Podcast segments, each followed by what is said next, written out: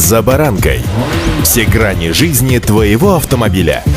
Автонапоминалка. Комментарии экспертов. Советы по обслуживанию автомобилей в программе «За баранкой». Все ввозимые поддержанные иномарки и машины с изменениями в конструкции с 1 июля должны приезжать для проверки в испытательной лаборатории. Раньше для этого обходились всего лишь фотографиями. Эксперты уверены, что изменения необходимо заморозить. С вами Забаранка Александр Карпов. Здравствуйте. Автомобильные факты.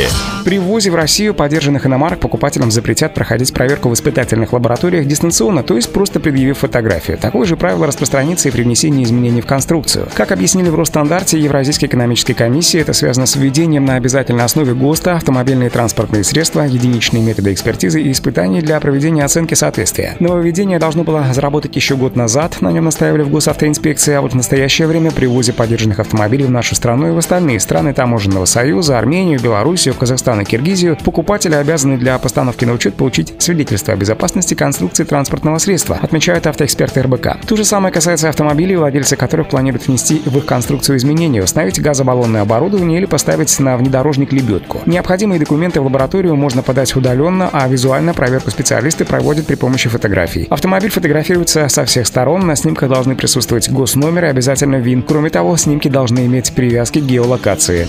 Автомобильные факты.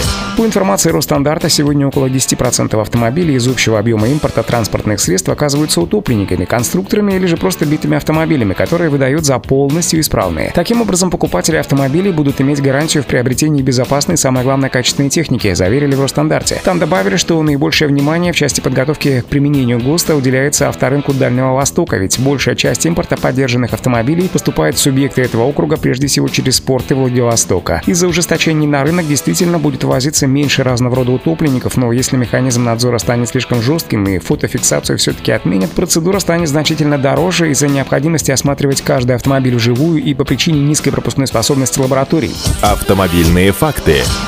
Например, сейчас при оценке единичных транспортных средств действуют следующие расценки. Получение заключения лаборатории на самодельный прицеп стоит от 10 до 15 тысяч рублей. Документы на сложный переделанный автомобиль, например, на лабораторию на колесах, от 15 до 40 тысяч рублей. А если это полностью изготовленный автомобиль, то речь идет уже о нескольких сотнях тысяч рублей. Если же говорить о переоборудовании автомобиля, к примеру, установку газобаллонного оборудования, то проверка вместе с комплектом документов будет стоить порядка 6-7 тысяч рублей. Все эти цены при отказе от фотофиксации, разумеется, резко вырастут. Сейчас очередь в лабораторию может достигать нескольких месяцев в зависимости от российского региона, потому что таких организаций просто-напросто не хватает. Больше всего сегодня ведется запись на установку газобаллонного оборудования, фаркопов, рефрижераторов, тюнинг внедорожников, переоборудование автомобилей в специальные лаборатории и установку грузоподъемного оборудования. Пока возможность всех этих изменений и их правильность эксперты могут делать по фотографиям, но до финала данной возможности остались считанные дни. Вот такие нововведения нас ждут с 1 июля. Удачи!